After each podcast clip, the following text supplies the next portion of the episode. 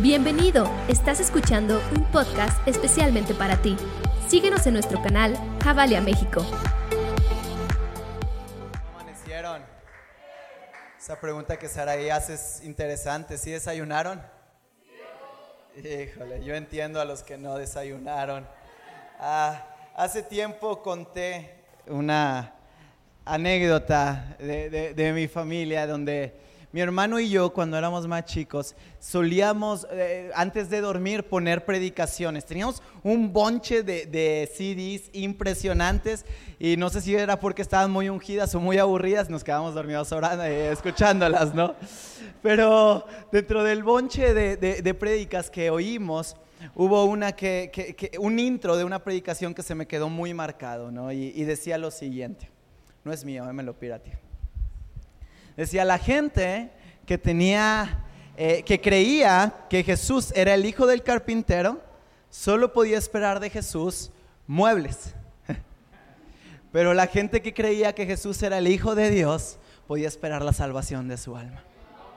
Y eso es la expectativa con la que tú vengas hoy. Yo no sé cómo vienes, si vienes eh, arrastrando la semana, si vienes porque te trajeron a fuerza o si vienes porque estás expectante de lo que Dios va a hacer el día de hoy. Pero sabes una cosa, yo tengo la expectativa de que hoy cadenas de nuestra alma, de nuestro espíritu se caerán y hoy es un día de libertad. ¿Alguien lo cree conmigo? Quiero empezar para continuar el, eh, eh, el tema de la serie que estamos viendo. ¿A cuánto les ha gustado esta serie? El domingo pasado nos quebró paradigmas en la mente y quiero seguir hablando acerca de libertad. Yo quiero hablar de aspectos prácticos en los cuales nosotros podemos ser libres. Digan conmigo, prácticos prácticos. Somos seres espirituales y el contexto de la iglesia es un contexto espiritual, pero hay decisiones naturales que podemos tomar para cambiar la situación en la cual tú y yo estamos el día de hoy.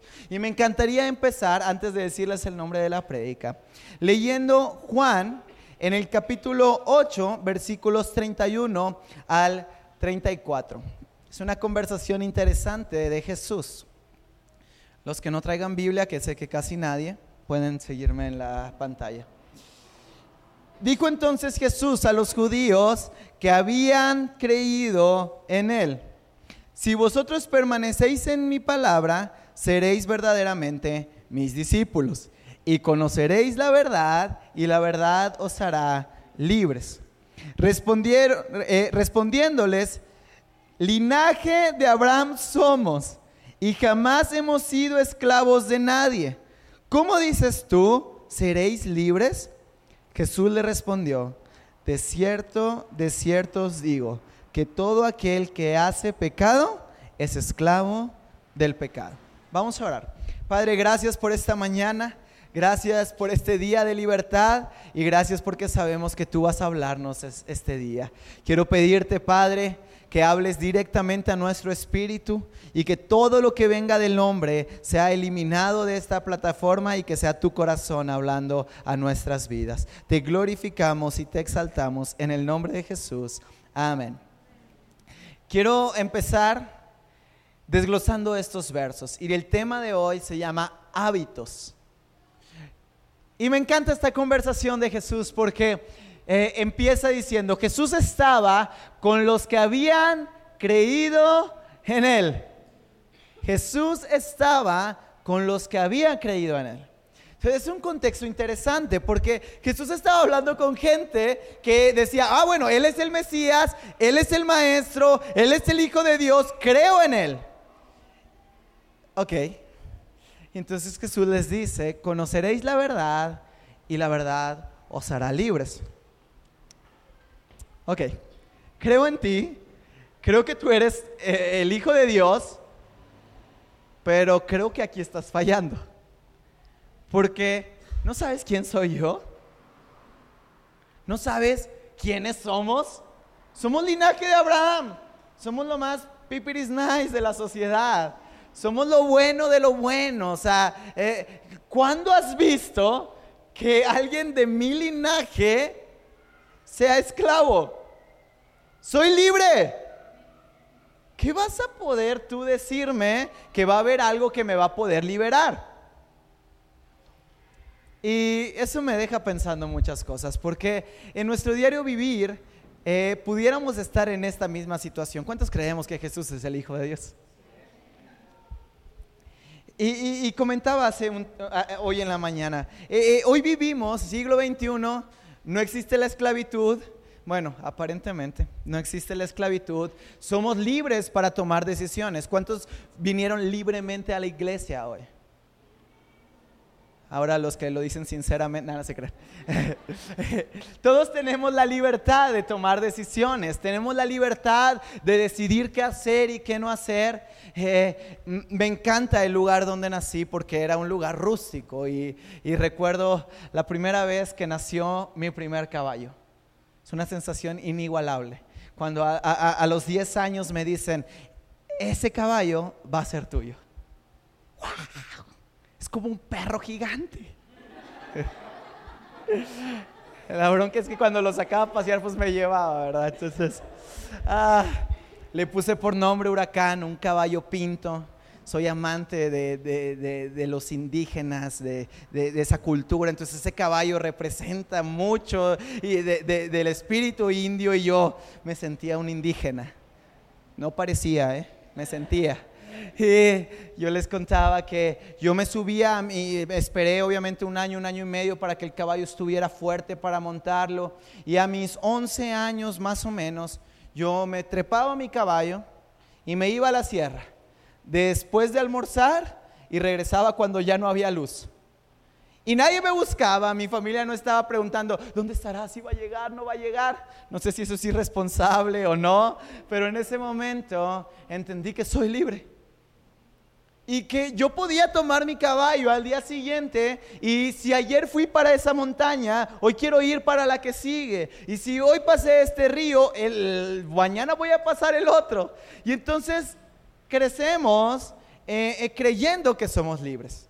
Tal vez tú no hayas vivido en un contexto como el mío, tal vez tú eres una persona de ciudad pero al final de cuentas tomas las decisiones de salir a la calle, de no salir, de qué ponerte hoy, de qué no ponerte, de a quién hablarle, a quién no hablarle. ¿Sí? Espero que no tomen la decisión de no hablarme a mí. Somos libres. Y, los judíos que habían creído en Jesús estaban en esta misma posición diciendo, yo soy libre, yo me levanto, yo decido, yo hago, porque hay libertad en mi vida. Pero Jesús les da una vuelta a la conversación y menciona una palabra que si vienes por primera vez o ya tienes tiempo en la iglesia, tal vez es una palabra un poco incómoda, ¿no? Porque Jesús les dice, te digo, te reafirmo y te digo que es muy importante lo que estoy diciendo, que todo aquel que ha cometido pecado se vuelve esclavo del pecado. Ahora, la palabra pecado a veces como que ah, nos, nos incomoda y no es tan cómoda, pero sabes una cosa, Jesús mismo dijo, es imposible, digan conmigo imposible, que no haya tropiezos. Es imposible que, que, nadie falle. Es imposible que en algún punto de tu vida no tomes una decisión que te va a llevar a un camino alejado de lo que Dios está diciendo. En la palabra original, eh, el pecado es fallar en el blanco, es hacer algo que va contrario a la voluntad de Dios. Ahora, ¿cuántos hemos pecado? Bueno, hay algunos aquí más santos que yo, pero todos hemos pecado, todos hemos fallado. En algún punto de nuestra vida hemos tomado decisiones que nos han llevado a momentos en los cuales no nos gustaría estar. Y es interesante porque yo me pregunto lo siguiente, ok Dios, tú estás diciendo que todo aquel que peca se vuelve esclavo del pecado, pero ¿por qué? ¿No? O sea, ok, estoy de acuerdo. Fallé, hice algo que a ti no te gusta, pero naturalmente si hago algo que no le gusta a alguien, pues esa persona se va a molestar, ¿no? O esa persona ya no me va a querer hablar, o esa persona mejor se va a apartar de mí, o esa persona, no sé, me va a, a regañar o me va a dar ahí una retroalimentación. Pero ¿por qué me vuelvo esclavo de eso? ¿Por qué el que yo en algún punto de mi vida haya tomado una decisión y me haya llevado a caer en pecado, hoy me hace esclavo de eso? Hace tiempo vi y, vi algo, un ejemplo similar en, en, un pastor que admiro mucho y hoy quiero traerlo a la iglesia porque creo que va a dar mucha luz a lo que Dios va a hacer a través de su Espíritu Santo el día de hoy, trayendo libertad a nuestras vidas. El problema es lo siguiente.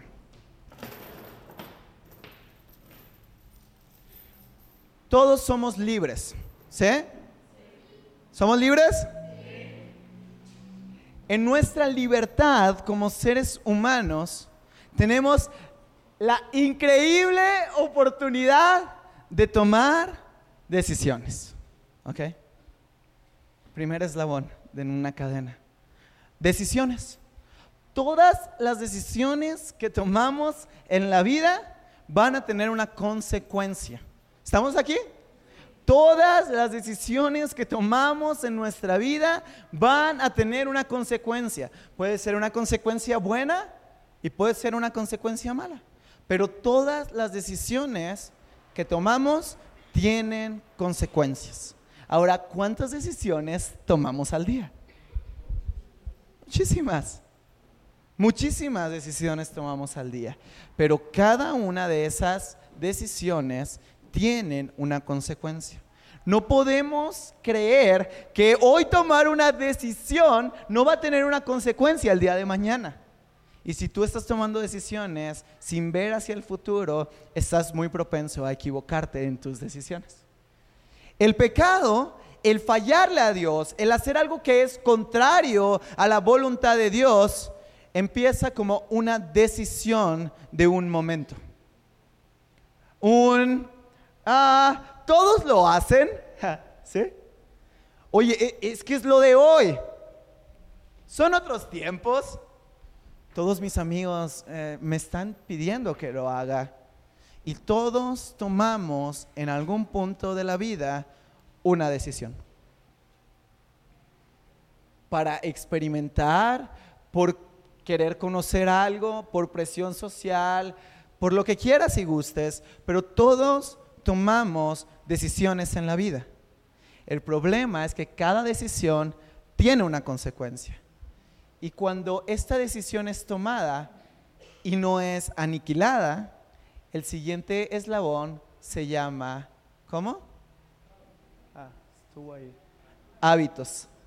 Cuando tú tomas una decisión, y esa decisión se empieza a ser cotidiana en tu vida, ahora se forma un hábito. ¿Todos sabemos que es un hábito?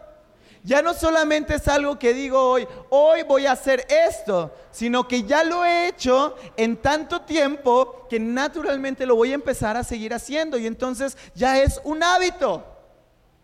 Mis decisiones se convierten en hábitos. Y ahora tengo el hábito de hacer algo. Oh, hoy mentí y, mi mentira funcionó, no me cacharon. Hola. Fue una mentira piadosa y, esas creo que Dios sí le gustan. No es cierto, es una broma. No vamos a dejar hilos sueltos. Y entonces mañana digo, ah, si mentí y me fue bien, pues voy a tomar la decisión de volver a mentir. Porque me está yendo bien, porque está funcionando. Si ayer no me pararon y pagué un soborno, bueno, pues la próxima vez que me paren voy a volver a pagar un soborno. Y es un hábito y es una manera de vivir porque creo que es una decisión que me está ayudando a salir aparentemente de mis problemas. ¿Estamos? Todas las decisiones que tomamos en nuestra vida generan una consecuencia y la consecuencia es un hábito. Cuando como seres humanos empezamos a vivir en hábitos, empieza a pasar algo mucho más profundo y es que ahora los hábitos se vuelven automáticos. Ya no solamente tomo la decisión de hacer algo, ya no solamente lo hago constantemente, sino que ahora automáticamente estoy viviendo en la decisión que tomé. Y ahora ya ni siquiera razono el ¿será bueno que lo haga? ¿A Dios le agradará? Y si me cachan, no, automáticamente empiezo a vivir en esa situación de una decisión que yo tomé. Tal vez hoy tomé la decisión de ver algo que no debía de ver. Hoy tomé la decisión de vivir una sexualidad que no debía de vivir. Hoy tomé la decisión eh, de estar atado a ciertas cosas que el día de mañana automáticamente me van a impedir vivir el futuro que Dios tiene para mí. Cuando alguien hace algo, automáticamente esa persona naturalmente se va a ver afectada su identidad. Siguiente eslabón. Porque entonces ya no estoy tomando la decisión de hacer algo, sino que se me hizo un hábito, después automáticamente lo estoy haciendo y ahora mi identidad ha sido marcada por las decisiones equivocadas que yo he tomado. ¿Sí? Hoy tomé la decisión de ver pornografía y mi identidad me ha llevado a no poder amar sexualmente a mi pareja como Dios manda. Hoy tomé la decisión de decir un chisme de alguien de la iglesia. Ah, no se volteen a ver. El día de mañana mi identidad es el chismoso de la iglesia. Una persona que deshonra a alguien más. ¿Estamos aquí? Entonces, este punto es grave porque la decisión pequeña, el eslabón chiquito que empezó como la libertad de yo tomar ese paso, ahora después de que es un hábito, de que es automático, de que es mi identidad, va a suceder algo que va a cambiar nuestra vida por completo. Y eso es lo que va a cerrar los eslabones y se llama naturaleza. Ahora ya ni siquiera es un hecho de que mi identidad es hacer lo que decidí en un momento, sino que ahora mi naturaleza me ha encadenado a hacer algo que no soy. Tal vez, y lo digo con fe, haya gente en este lugar que esté viviendo una naturaleza que no es la naturaleza que Cristo pagó en la cruz para cada uno de ustedes. Tal vez hoy estás conociendo una parte de David que no es el David que Dios diseñó desde la eternidad. Porque una decisión me llevó a crear un hábito y ahora se hizo automático, mi identidad se destrozó y ahora mi naturaleza está completamente pervertida del diseño original que el Padre creó para mí. ¿Cuántas veces conocemos a gente adulta que tiene un mal carácter? Siempre hay un amargado en la colonia, ¿no? Y es una persona adulta. Ah, es cierto. Y, o una persona muy lastimada, ¿no? Y si yo veo la vida de esa persona cuando tenía cuatro años, estoy seguro que a los cuatro años sonreía. ¿Sí? Estoy seguro que a los cuatro años reía. Estoy seguro que a los cuatro años soñaba. Estoy seguro que a los cuatro años creía que el mundo estaba en sus manos. Pero tal vez a los 70, a los 80, a los 90, la vida ya no vale. La vida no vale nada, dijo el salmista. ¿Por qué? Porque el diseño que Dios puso en su vida, en algún momento de una decisión, lo llevó a que fuera un hábito, a que fuera automático, a que su identidad cambiara y que ahora la naturaleza de esa persona ya no fuera la naturaleza que Dios tenía diseñado para él. Si tú te has preguntado por qué hoy eres como eres y no eras así en un pasado, tal vez haya habido una decisión que haya repercutido en que hoy tu identidad y tu naturaleza esté encadenado algo. Cuando nosotros tomamos la decisión equivocada de hacer algo que es contrario a Dios, por eso nos volvemos esclavos de eso mismo. Porque ahora mi naturaleza, lo que yo soy, lo que naturalmente soy, es el pecado con el cual yo empecé mi cadena. Por eso soy esclavo de Él. Porque ya vivo automáticamente en eso. Porque automáticamente ya estoy inmerso en esa situación y he llegado erróneamente a creer que yo soy mi pecado. Por eso cuando Dios nos dice, somos escogidos, perdón, nah, eso yo no soy, o sea, lo canto porque está bonita la letra, pero yo no soy un escogido, yo no soy un perdonado, porque yo soy un esclavo de algo que decidí hace 20 años y hoy estoy a gusto en mi nueva naturaleza. Pero esa nueva naturaleza no es nuestra naturaleza original porque ese rostro, porque esas reacciones, porque ese vocabulario, porque esa manera de, ser con otras personas no es el diseño original que Dios te ha dado. Cuando entré a la prepa fue muy complejo. Porque estaba solo, no tenía amigos y entonces David tomó una decisión que se cayó. David tomó una decisión la decisión de encajar en un ambiente que no tenía que encajar.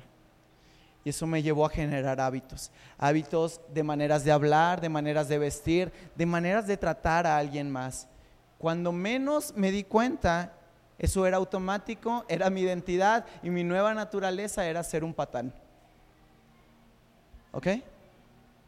Pero este patán no es lo que Dios diseñó. Esto es lo que yo decidí y sin darme cuenta, me até a esa nueva naturaleza. ¿Cuántas veces tomamos decisiones sin creer que eso va a repercutir en nuestro futuro?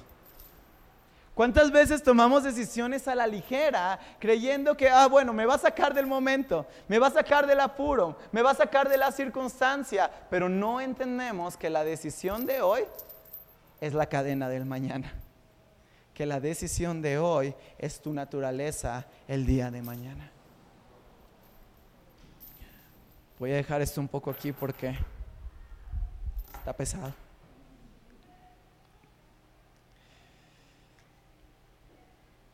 Ahora hay una historia interesante que me gustaría contarles. Había dos personas, uno llamado Pablo y otro llamado Silas. ¿Sí? ¿Alguien los conoce? Si vienes por primera vez, te voy a contar un poco acerca de ellos. Eran personas apasionadas por Jesús. Era gente que amaba el Evangelio. Era gente que viajaba plantando iglesias. Y en una ocasión, mientras ellos iban caminando en Filipo, que es, una ciudad, dice la palabra de Dios que había una persona que adivinaba. ¿Sí? De esas personas que te leen el café, la mano, el guarache, el el pelo, algunos.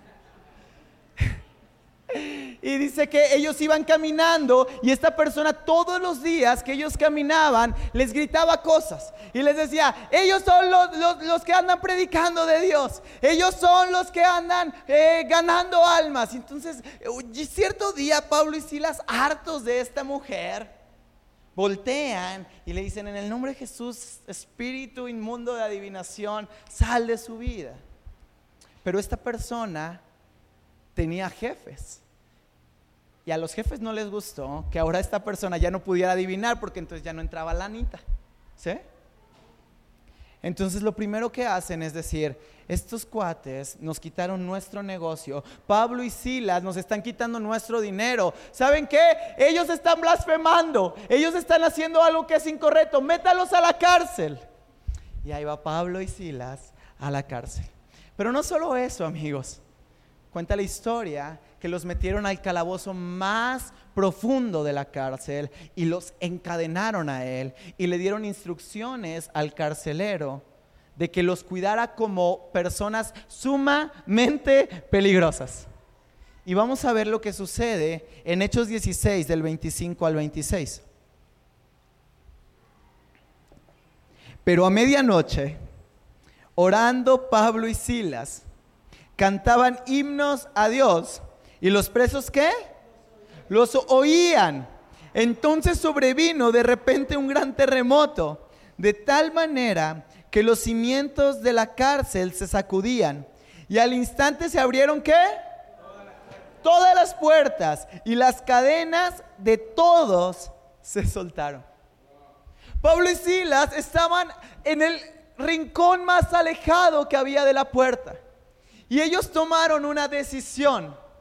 La decisión de que su adoración rompiera las cadenas y no las cadenas amarraran su adoración. Porque tal vez tú veniste este día en esta posición. Porque tal vez tú veniste hoy con decisiones que has tomado que no son correctas. Pero sabes una cosa, la naturaleza que hoy tienes, tú puedes tomar la decisión de que tu adoración el día de hoy rompa tus cadenas o que tus cadenas sigan atando el diseño original que Dios puso en ti. ¿Y sabes qué es lo más increíble? ¿Y sabes qué es lo que más quiebra mi corazón? Que dice que ellos estaban en la cárcel y entonces cantaban himnos y los presos oían. Y la gente que tenía una naturaleza mala, equivocada, la gente que había fallado, la gente que había cometido errores, lo peor de la sociedad, escucharon a unas personas invocar en medio del valle de huesos secos, en medio del lugar más oscuro de la vida, en medio de la porquería, el nombre de Jesucristo siendo exaltado. Cuando tú decides y tomas la decisión, de que tu adoración rompa tus cadenas y no tus cadenas a tu adoración, el impacto no solamente es para ti, sino que todos los que están a tu alrededor podrán vivir en la libertad que Dios tiene para ellos. Porque cuando una persona vive libremente, eso se contagia. Cuando una persona adora a Dios, las cadenas se rompen, pero es imposible que no haya un impacto en la gente que está a su alrededor. Todas las cadenas se cayeron, se abrieron y todas las puertas fueron abiertas por causa de dos personas que no dejaron que sus cadenas los ataran, sino que su adoración tenía que romper sus cadenas. A veces creemos que la manera de cambiar nuestra naturaleza es una manera en la cual, ah, me voy a proponer hacerlo. Adora, porque la adoración rompe las cadenas que hoy te están atando. ¿Sabes cómo termina esta parte de la historia? Dice que el carcelero, al ver que todas las puertas se habían abierto, lo primero que hace es decir, me voy a matar. Porque si llegan mis jefes y ven que se me fueron todos, voy a valer. dice que cuando estaba a punto de matarse, Pablo y Silas le dicen, hey, hey, hey, aquí estamos todos. No nos hemos ido, aquí estamos. Y no hacerles el cuento largo, el carcelero se hinca ante ellos, adora a Dios, los lleva a su casa y toda la familia del carcelero termina adorando a Dios. Hay veces en la vida, amigos, que las decisiones que tomamos son decisiones que tal vez no dependían 100% de nosotros. Tal vez alguien realmente nos obligó a hacer algo que no queríamos hacer. Tal vez alguien nos forzó a que hiciéramos algo que no queríamos hacer. Pero sabes una cosa, hasta el carcelero va a terminar dando gloria a Dios cuando te decidas poner en pie y adorar en lugar de estar viendo las cadenas que hoy te están atando.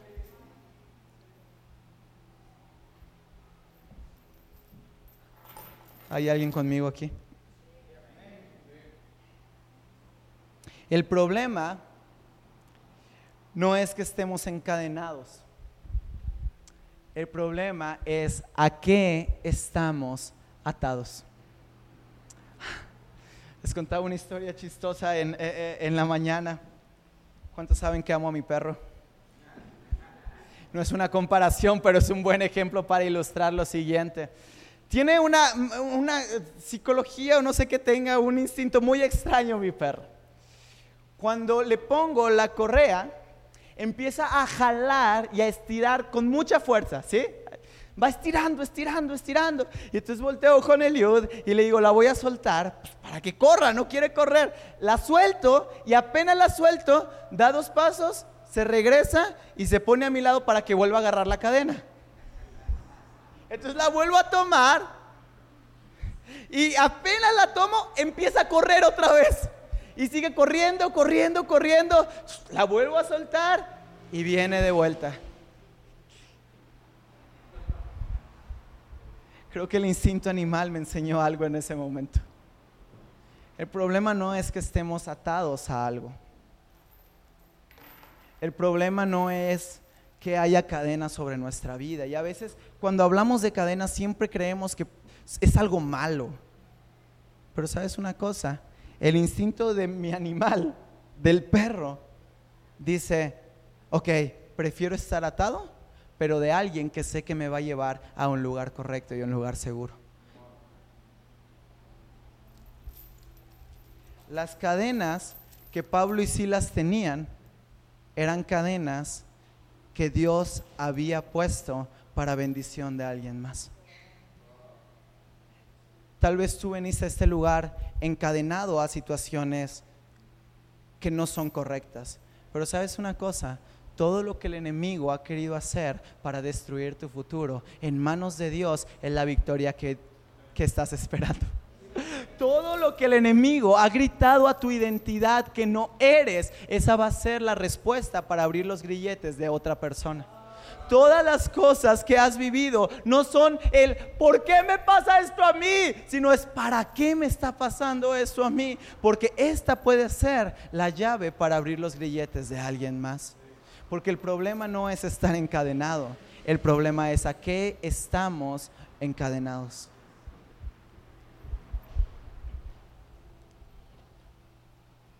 Pablo, el mismo Pablo, años después, vuelve a estar encarcelado.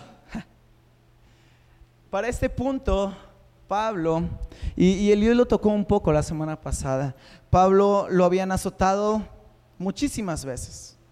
A Pablo ya lo habían apedreado, a Pablo lo habían eh, perseguido, Pablo ya había naufragado, a Pablo lo habían golpeado. Muchos creen que cuando llegamos al punto del libro que escribe hacia Filipenses, el lugar donde lo habían encarcelado años atrás, Pablo ya estaba tocado de tantos golpes.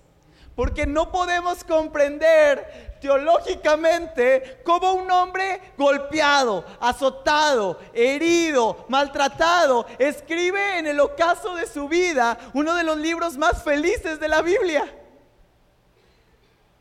Y vean lo que él escribe estando encarcelado a la iglesia de la ciudad donde lo habían encarcelado años atrás. Y vamos a ir a Filipenses 1, 12 al 18. Me encanta el corazón de Pablo. Hermanos, quiero que sepan que en realidad lo que me ha pasado ha contribuido al avance del Evangelio. Es más, se ha hecho evidente a toda la guardia del palacio y a todos los demás que estoy que estoy encadenado por causa de Cristo. Está Pablo en la cárcel, escribiéndole a la iglesia de Filipo y diciendo, estas cadenas que hoy tengo, esto que hoy me está pasando, ha bendecido y ha sido mejor para el Evangelio. Y hoy digo que estas cadenas son por causa de Cristo. ¿Qué? Pero Cristo vino a salvarnos. Cristo vino a liberarnos. Cristo vino a traer salvación. Él no es una cadena. Es que el problema no es que estemos encadenados, sino a quién estamos encadenados. Porque si estamos encadenados al pecado, habrá muerte. Pero si estamos encadenados a Cristo, habrá un futuro, no solo para nosotros, sino para las generaciones que siguen atrás de nosotros.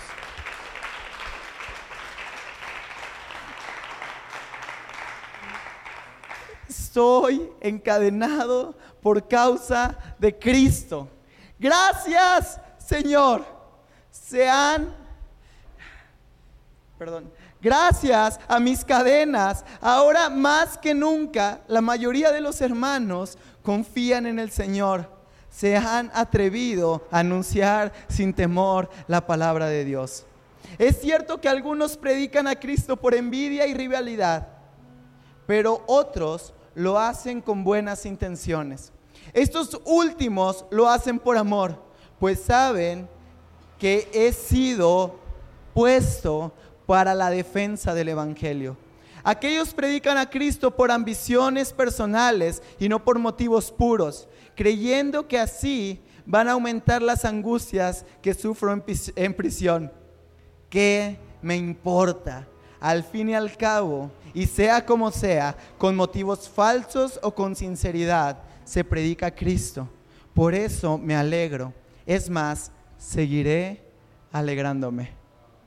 Me alegro y seguiré alegrándome, porque las cadenas que hoy tengo son cadenas por causa de Cristo. Me alegro y me sigo alegrando, porque no importa lo que piensen de mí, porque no importa lo que crean de mí, porque no importa lo que haya hecho en mi pasado. A mí qué me importa, dice Pablo, porque yo soy libre con estas cadenas, porque yo soy libre, porque no importa que esté encadenado, si estoy encadenado a la sangre de aquel que llevó toda mi culpa en la cruz.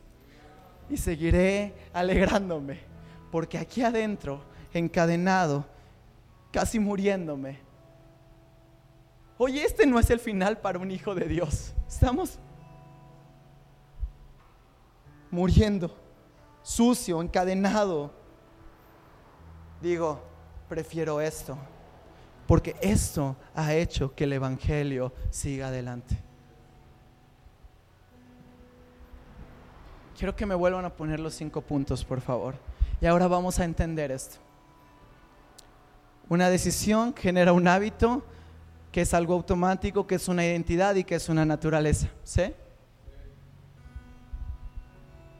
Cristo tomó una decisión de venir a esta tierra a morir por ti. Y siento en mi corazón que hay gente aquí que va a volverse a encontrar con Cristo. Creo en mi corazón que hay cadenas en áreas sexuales que están siendo y que están cayendo en el nombre de Jesús hoy.